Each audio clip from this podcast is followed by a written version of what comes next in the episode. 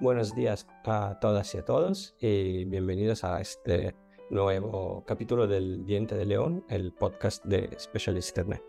Yo soy Fabrizio Cánfora, eh, responsable de comunicación de Specialist Internet Italia y hoy eh, conmigo está Laura Gisbert, psiquiatra, coordinadora del programa Autismo del Hospital Vall de Barcelona. Eh, y vamos a hablar un poquito de autismo desde el punto de vista clínico. Eh, hola, Laura. Hola, buenos días. Buenos días. Entonces, la primera cosa que te quería preguntar es si me puedes decir un poco cómo ha ido cambiando el diagnóstico de autismo desde el inicio, a lo largo del tiempo hasta, hasta hoy.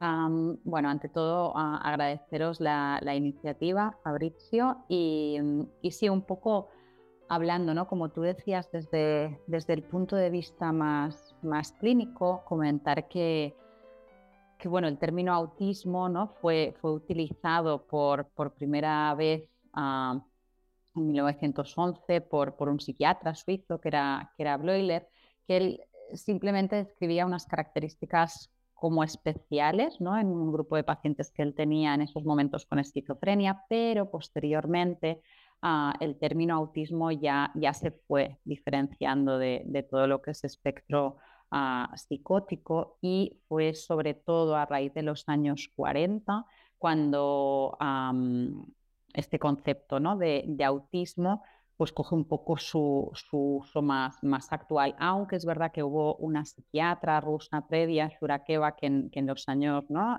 20 eh, ya había descrito muchas de las características de, de, las personas con autismo, pero bueno, es verdad que los que se hicieron más famosos fueron los trabajos de, de Kanner y Asperger, ¿no? Y, y quizá fue en esa mm, descripción como más categorial, ¿no? A estas categorías de, de, autismo, ¿no? Muy entendido como una persona que está aislada, más con, ¿no? Muy relacionada con la discapacidad intelectual, más más esta visión de, de Kanner, ¿no? el autismo ah, de Kanner y eh, la otra categoría, ¿no? Esta del, síndrome de Asperger, que, son categorías que se han mantenido hasta el, hasta el 2013, ¿no? entendiendo este síndrome de Asperger como a las personas que no tenían ¿no? alteraciones del lenguaje ni discapacidad intelectual, pero sí seguían teniendo estas dificultades a nivel social ¿no? y, el, y el patrón más restringido y repetitivo. Esto es lo que eh, se ha ido manteniendo a, a, lo largo de los años, sobre todo hasta, hasta el 2013 donde lo que se busca por, todas las investigaciones ¿no? y, y, el conocimiento más profundo que hemos tenido o ido teniendo a lo largo de los años de, del autismo, intentamos pasar a, de, esta visión más categorial ¿no? a una visión mucho más dimensional. ¿no? Es decir, pasamos de hablar de autismo, pasamos de hablar de síndrome Asperger, a, conceptualizarlo, a hablar de lo que son los trastornos del espectro del, autismo, ¿no? entendiendo el autismo como algo ah, más dimensional. ¿Vale? Que obviamente los síntomas nucleares, ¿no? que después hablaremos de ellos, tienen que estar, ¿no? Eh, pero no como categorías separadas, ¿no? sino que entendemos el, el autismo ha ido evolucionando a esta parte más dimensional, donde después separamos un poco los, los grados de severidad o como a mí me gusta ¿no? usarlo más, los grados de soporte que cada persona necesita para poder funcionar ¿no? de, de la mejor manera ah, en su día a día. Sí, eso es muy interesante, ¿no? La idea de pasar de, una, de un concepto de severidad a un concepto de soporte, porque también esto hace que eh, las cosas puedan ser diferentes en, según el momento, según el entorno en el que una persona se, se encuentra. Y nos responsabiliza un poquito a todas y a todos nos también de, ah. sobre, sobre esto. Bueno, claro, lo, lo, que comentábamos, ¿no? Un poco, yo creo que, que la severidad va muy relacionada en función del soporte que tenga esa persona. Es decir, si proporcionamos el soporte adecuado, la severidad, ¿no? la dificultad de esa persona para realizar, sea cual sea la actividad, sea escolar, sea académica, ¿no? se reduce, ¿no? La dificultad que tú proporcionas un soporte, pues esa dificultad se, se reduce, ¿no? Entonces, eh, a día de hoy nos utilizamos sobre todo, pues, personas que necesitan bajo soporte o, poco soporte, bastante soporte, mucho soporte, ¿no? Soporte entendido como, como ayuda, ¿eh? Sí, perfecto, claro. Entonces, mm, hablando ahora ¿no? de, espectro, de, de, un diagnóstico más ah, dimensional, ¿no? que, que nos, nos, nos, habla de características que están distribuidas en la población general, ¿no? de alguna manera, y que se pueden concentrar más, en, que se tienen que concentrar más ¿no? en la persona ah, autista. Desde un punto de vista puramente clínico, ¿no? ¿Cómo me, podrías bueno, explicar tú el autismo eh, hoy? Claro, em, hablando como dices, ¿no? Como, como psiquiatra, desde un punto de vista muy, muy clínico, el, el, autismo lo entendemos como una condición del neurodesarrollo, es decir, que va a estar presente, ¿no? Aunque puede no dar la cara, ¿eh? pero va a estar presente desde los primeros años de vida y que va a acompañar a, la persona pues, a lo largo de todo su ciclo vital, lo cual es muy importante tenerlo en cuenta de cara a los soportes que, hablábamos. ¿no? no tiene ningún sentido ofrecer un soporte en la infancia y porque cumplas 18 años dejar de, ofrecerlo. ¿no? Este soporte tiene que ir cambiando. ¿no? Entonces, los, los síntomas ¿no? o, la clínica ¿vale? que tiene que estar presente o esas características ¿no? Ah, en las cuales debemos fijarnos para ah, diagnosticar el autismo son básicamente dos, ¿no? Es decir, eh, primero hay todo lo que está relacionado con las dificultades a nivel social, ¿no? alejándonos un poco del mito de que la gente con autismo no quiere socializar. Es verdad que hay ¿no? personas con autismo que quizá no tienen deseo social, pero es verdad que hay otro, ah, ¿no? otro grupo de gente con autismo que quizá, quizá ¿no? o seguro sí tienen este deseo social, pero tienen dificultades ¿no? para alcanzar ah, pues este, ¿no? esta socialización que ellos desearían. ¿no? Entonces, em, vemos aquí que también hay este espectro, ¿no? desde, desde ah, deseo de sociabilidad a, no deseo, pero lo que el príncipe, ¿no? lo que marca es la dificultad para esta socialización, ¿no? tanto como para iniciar a veces a relaciones sociales, otras veces no tienen tanta dificultad en iniciar, sino en mantener, ¿no? Es decir, son gente que si tienen, ¿no? Por ejemplo, eh, o son más impulsivos o impulsivas, pues quizá inician, pero lo que no saben después es mantener uh, esta, esta relación social, ¿no? Y muchas veces también lo que vemos es el no entender ¿no? o tener ciertas dificultades para entender los registros no verbales en, en otras personas, ¿no? El, el no saber o, tener ciertas dificultades en identificar, pues si quizá por hablar mucho rato del mismo tema estoy aburriendo al otro, ¿no? O no saberle entre líneas pues temas de ironías, dobles sentidos, metáforas, ¿no? Con, con, lo cual, pues claro, quedan confundidos, ¿no? Y en una relación social pueden verse perdidos. Eh, que no es lo mismo que no querer tener esa relación social, sino que pueden ah, perderse ¿no? y que esto no llegue a, eh, no llegue a, buen puerto. ¿no? Esto sería un poco eh, como el primer criterio y después ah, es imprescindible también que esté todo el aspecto más relacionado con la necesidad ah, por seguir siempre unos patrones como más restringidos y repetitivos, es decir, unos patrones de funcionamiento pues más rígidos o inflexibles, necesidad un poco ah, para que la gente lo entienda de que todo sea más o menos de la misma manera, ¿no? Que normalmente a todos nos cuestan, ¿no? Las novedades, las cosas nuevas, pero a las personas con autismo el sacarles de este funcionamiento quizá más rutinario les provoca unos grados de ansiedad que a la mayoría, ¿no? no nos provocan. Si bien nos pueden provocar ansiedad, las personas con autismo el romper esta rutina, esta monotonía, ¿no? les lleva como mucho más al extremo. ¿no? Em, y entonces, dentro de aquí podemos ver ¿no? Ah, como distintas manifestaciones. Una podrían ser todo lo que son las estereotipias, ¿no? que son los movimientos repetitivos pues, más a nivel motor o incluso a nivel verbal. También encontraríamos todo el tema de los intereses, ¿no? Ah, restringidos, más, más repetitivos. Eh, que yo siempre digo que pueden ser, pues esto, más o menos adaptativos o más o menos entendidos por la sociedad, ¿no? Y esto también a veces, bueno, ah, puede influir a veces en, el diagnóstico porque hay intereses que son como más peculiares y entonces son más fáciles, ¿no? Como de, ver cómo raros, ¿no? Y eso te lleva a un diagnóstico a veces más temprano, pero hay otros que pueden ser socialmente más afectables, ¿no?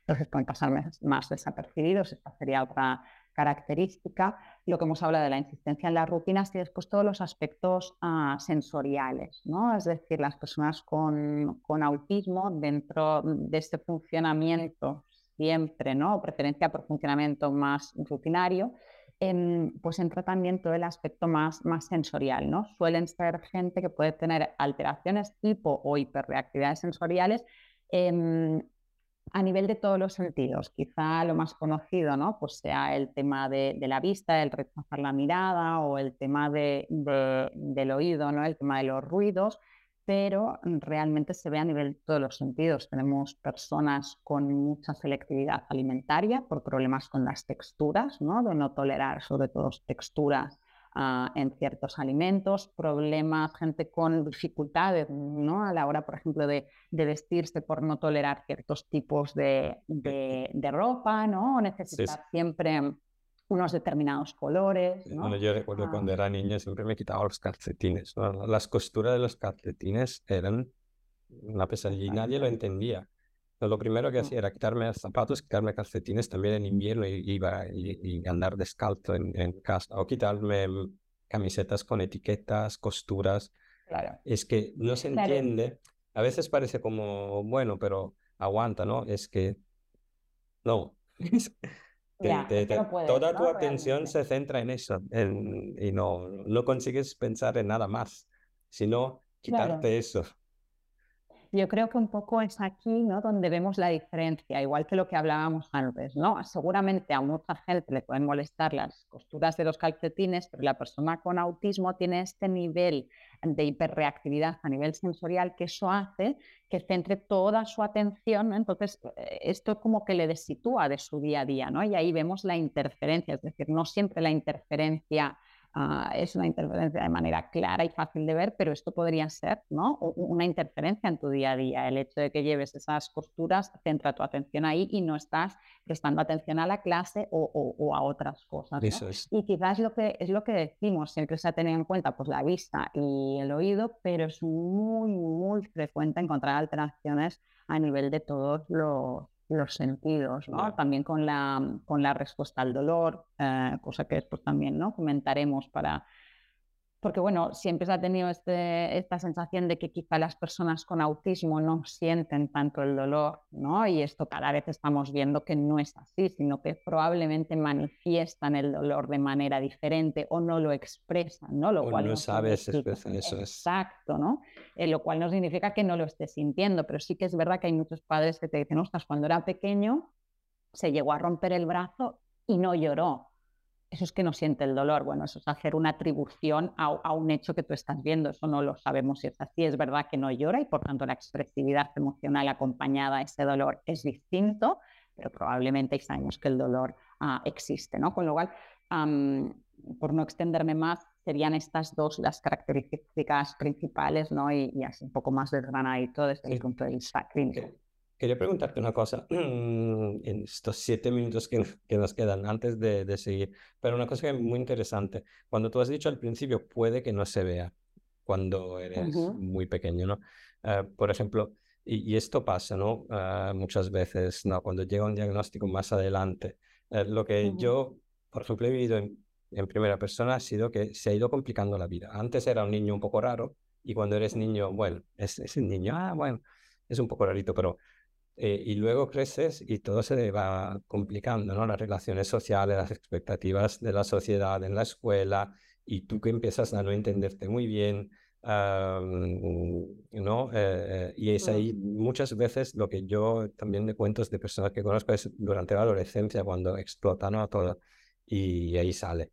Entonces, esto me parece muy interesante que ahora sí que esté también en los manuales diagnósticos, donde se especifica, ¿no? Que tú lo decías, que puede que no se vea hasta que, ¿no? Manuales dice que las capacidades, bueno, limitadas, dicen, ¿no? De la persona, no, es bueno, eh, no, no lo. Pero creo que esto lo tenemos que, porque muchas veces se cree que si no se ve desde niño o si no es tan claro desde niño, no es. No, no, a veces, y además hay otra cosa que es lo de enmascarar mucho, ¿no? En muchas personas adultas también.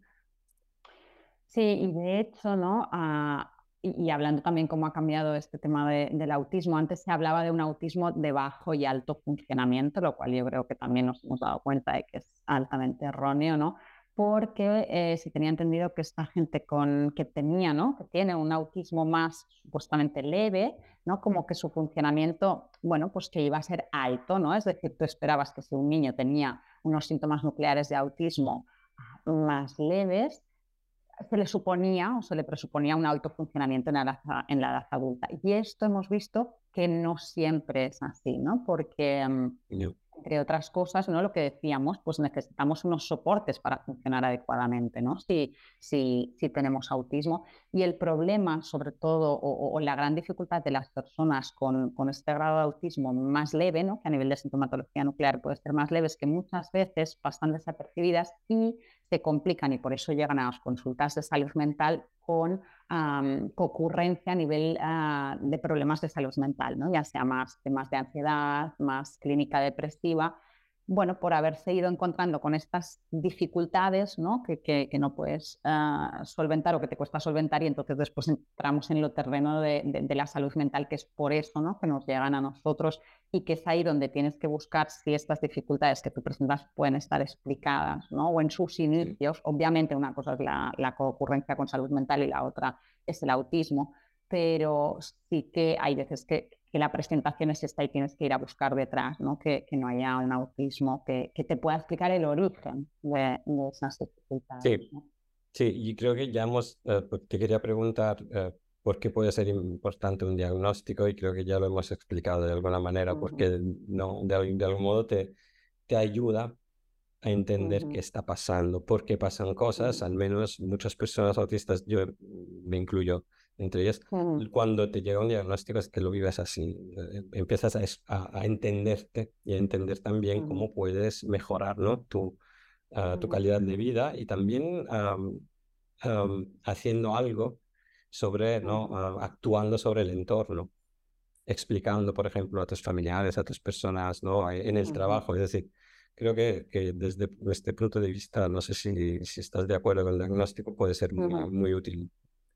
Sí, el, diagnóstico, sobre todo desde un punto de vista clínico, a los clínicos ¿eh? que trabajamos con personas con autismo nos ayuda ¿no? un poco a enmarcar el, acompañamiento que tenemos que hacer a, las personas con las que trabajamos. ¿no? Eh, sí que es verdad que muchas de las personas, sobre todo adultos con autismo, eh, explican, también adolescentes, explican que les ayuda un poco a entender ciertas cosas que les han ido pasando, ¿no? Y y es importante también que, este diagnóstico, ¿no? más allá de que pueda ser ¿no? o ser visto como una etiqueta, es importante por el tema de los soportes que comentábamos. ¿no? Ah, yo hablo desde la perspectiva de salud mental, a mí me sirve para enmarcar ¿no? Ah, la intervención o el acompañamiento que voy a hacer a un paciente, pero en las otras áreas de, vida de esta persona, sea en educación, sea en el entorno laboral, pues también es, es importante ¿no? para, para proporcionar estos soportes de los que hablábamos. Sí, estoy de acuerdo. Tenemos dos minutos y entonces te voy a hacer una última pregunta y, mm, y esta va a ser sobre, mm, creo que es algo muy, muy útil que podemos ¿no? Ah, añadir aquí. Es cómo se puede obtener, mm, cómo conseguir un diagnóstico de autismo en, para las personas adultas, que se puedan identificar. Llega un momento en tu vida que te identificas ¿no? en algunas características y dices, bueno, pero quizás no es, puede ser útil buscar que, que si llega el diagnóstico o no, pero... pero...